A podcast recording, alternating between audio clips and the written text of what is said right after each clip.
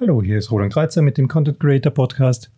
Ich nehme heute Clubhouse vor, eine App, die in aller Munde ist und das vor allem durch das clevere Marketing.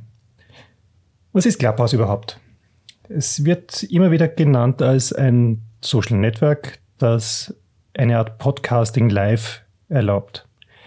Das heißt eine Art Zusammenführen von mehreren Personen übers Internet, die gemeinsam an einem Podcast arbeiten. Stimmt nicht ganz. Es ist ein Audio-Social Network, derzeit nur auf Apple-Geräten verfügbar. Das heißt, die App ist noch nicht im Android Store, soll aber bald kommen.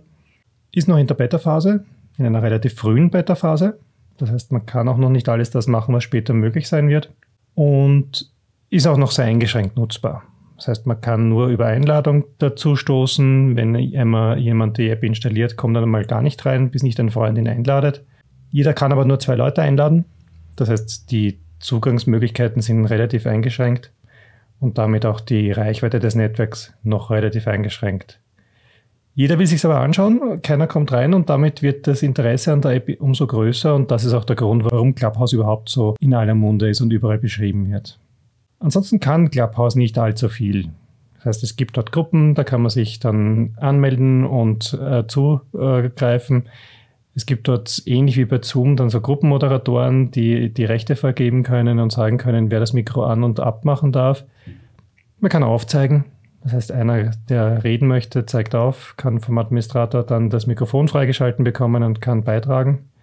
Und so entsteht eine Diskussion in reiner Audioform. Vorstellen kann man sich das wirklich so wie Zoom, nur ohne Videokamera. Das heißt, wenn man ein Zoom-Meeting startet und die Videokameras deaktiviert, hat man im Endeffekt auch eine Art Clubhouse. Die Arbeit ist also eher eine wie in einer Arbeitsgruppe, die mit Teleworking zusammengeschalten ist, nur halt ohne Videokamera und hat wenig mit einem normalen Podcast zu tun. Podcasts sind ja auch nicht live und sind vor allem auch nicht proprietär. Echte Podcasts sind ja frei verfügbar. Das heißt, die Audiofiles sind mit einer RSS-Datei für jeden zugreifbar, öffentlich verfügbar und mit jedem Player auch nutzbar.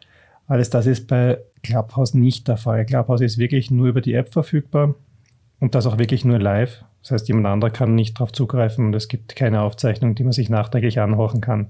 Hat also relativ wenig mit Podcasting zu tun, außer dass es rein über das Audioformat funktioniert. Zukunft Clubhouse? Naja, das eine wäre mal, dass die Programme in alle Plattformen kommen müssen. Es wäre einmal Zeit, dass dann die Android-Version herauskommt, vielleicht noch andere Plattformen benutzt werden können. Bieten sich ja einige an. Ansonsten ist die Zukunft vom Clubhouse wirklich offen. Ob sich ein Social Network bilden kann und ob das Ganze überhaupt Zukunft hat. Das heißt, ob es über diesen Spaßfaktor zum Spielen beim Start hinausgehen kann, das muss sich erst zeigen. Derzeit schaut es danach aus, die Verbreitung wird immer größer. Was überbleibt, muss man dann in ein paar Monaten sehen. Da hat es ja schon einige solcher Versuche gegeben, die dann im Endeffekt nicht wirklich nur genutzt wurden. Wir schauen es uns weiter an. Soweit der erste Einblick. Ihr wisst also Bescheid, was Clubhouse überhaupt ist. Der nächste Hype kann kommen. Das war's. Bis bald.